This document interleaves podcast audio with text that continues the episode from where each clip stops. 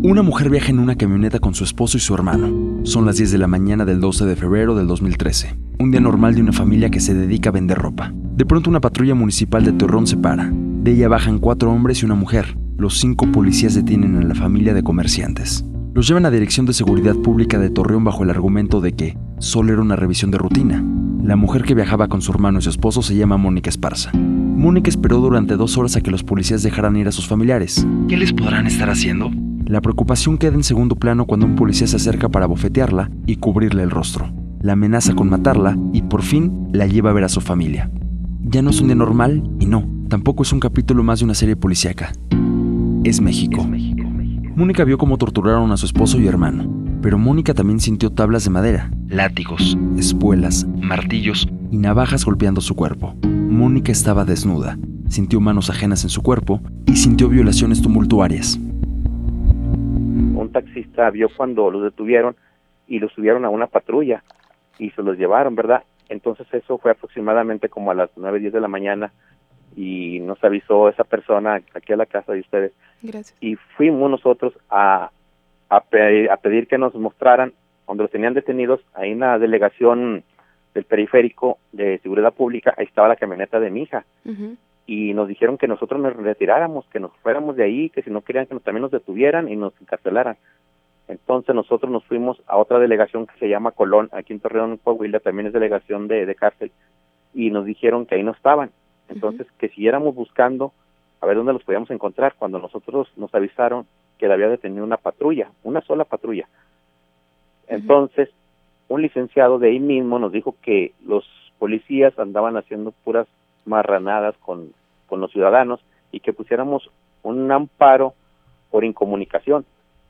Nosotros nos dirigimos al Poder Judicial y tramitamos un amparo, aproximadamente como a las 12 del día, ¿sí? por incomunicación que estaban en, en, la, en la avenida Bravo y Periférico, Seguridad Pública de ahí, y nos tomaron el, el para hacernos este la notificación con el actuario, pero resulta que el actuario que estaba disponible no se encontraba, que andaba en la ciudad de Durango, en en un pueblito, en una audiencia, algo así, entonces, regresa el actuario como a, aproximadamente a las 5 de la tarde y nosotros nos atiende como a las cinco y media. Entonces nosotros le decimos que tramitamos un amparo por incomunicación que estaban mis hijos detenidos en Bravo y Periférico y él nos acompaña aproximadamente como a las 7 de la tarde. Okay. Allá a Bravo y Periférico y nos dice el actuario que lo esperemos nosotros afuera y él acude a las instalaciones y sale este, a la media hora muy asustado el actuario dice que sí, que realmente ahí están, que los tenían en los baños todos golpeados. Entonces nosotros dijimos que aquí no tenían golpeados, dijo a sus hijos y a la otra persona, o sea, a mi yerno, pues, que fue el que por causas de, de los golpes falleció. Y este sale él y dice, ¿sabe que aquí están, siete y media, aquí están y están todos golpeados, los tienen en el baño, pero un rato más los van a dejar libres porque no tienen cargos de nada, me dicen que no tienen cargos de nada, que un rato más este los van a dejar libres, pero que ustedes se vayan de aquí. ¿Verdad? Que más tarde van a tener noticias de ellos. Pues nosotros nos fuimos con miedo porque pues sí, los, los policías nos amedrentaban allá afuera, nos, nos, nos retiráramos, que si no nos iban a encarcelar, nos retiramos. ¿Cuál?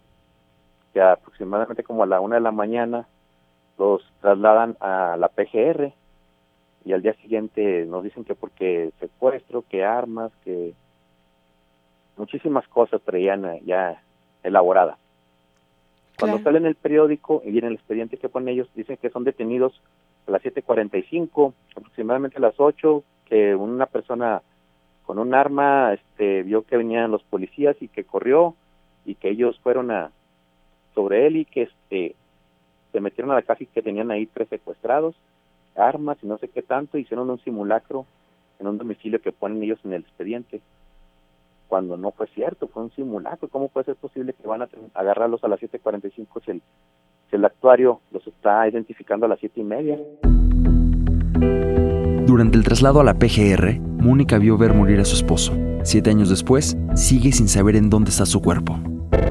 Esperando la, la, la, audiencia de vista, ya, ya en lo último, a ver qué, qué es lo que va a dictar el juez, qué es lo que va, si va a poner una libertad absolutoria o va a dictar sentencia Eso es lo que estamos esperando, que va a ser aproximadamente en esta semana, a partir de la otra, él tiene que ya, ya presentar pues, las pruebas de si salen libres o, o dictar sentencia. ¿Qué sigue para la familia de Esparza si todo sale bien? También no queremos tanto mucho demanda aquí con ellos porque pues realmente pues sí tenemos miedo de que nos vaya a pasar algo porque anteriormente sí sí, sí recibimos amenazas aquí en su casa por parte de seguridad pública, mensajes que nos mandaban que que pues le paráramos a nuestro rollo y que todos tranquilos. En esa forma, pues nosotros quisiéramos pues ya que esto se acabara y no poner denuncia en contra de ellos. Pues ¿para qué? Pues al rato va a ser contra nosotros o y no vamos a estar a gusto. De hecho, pues no estar aquí en Torreón, irnos de aquí fuera mejor. Arroba Ceja Morán, Coordinación Chuy González.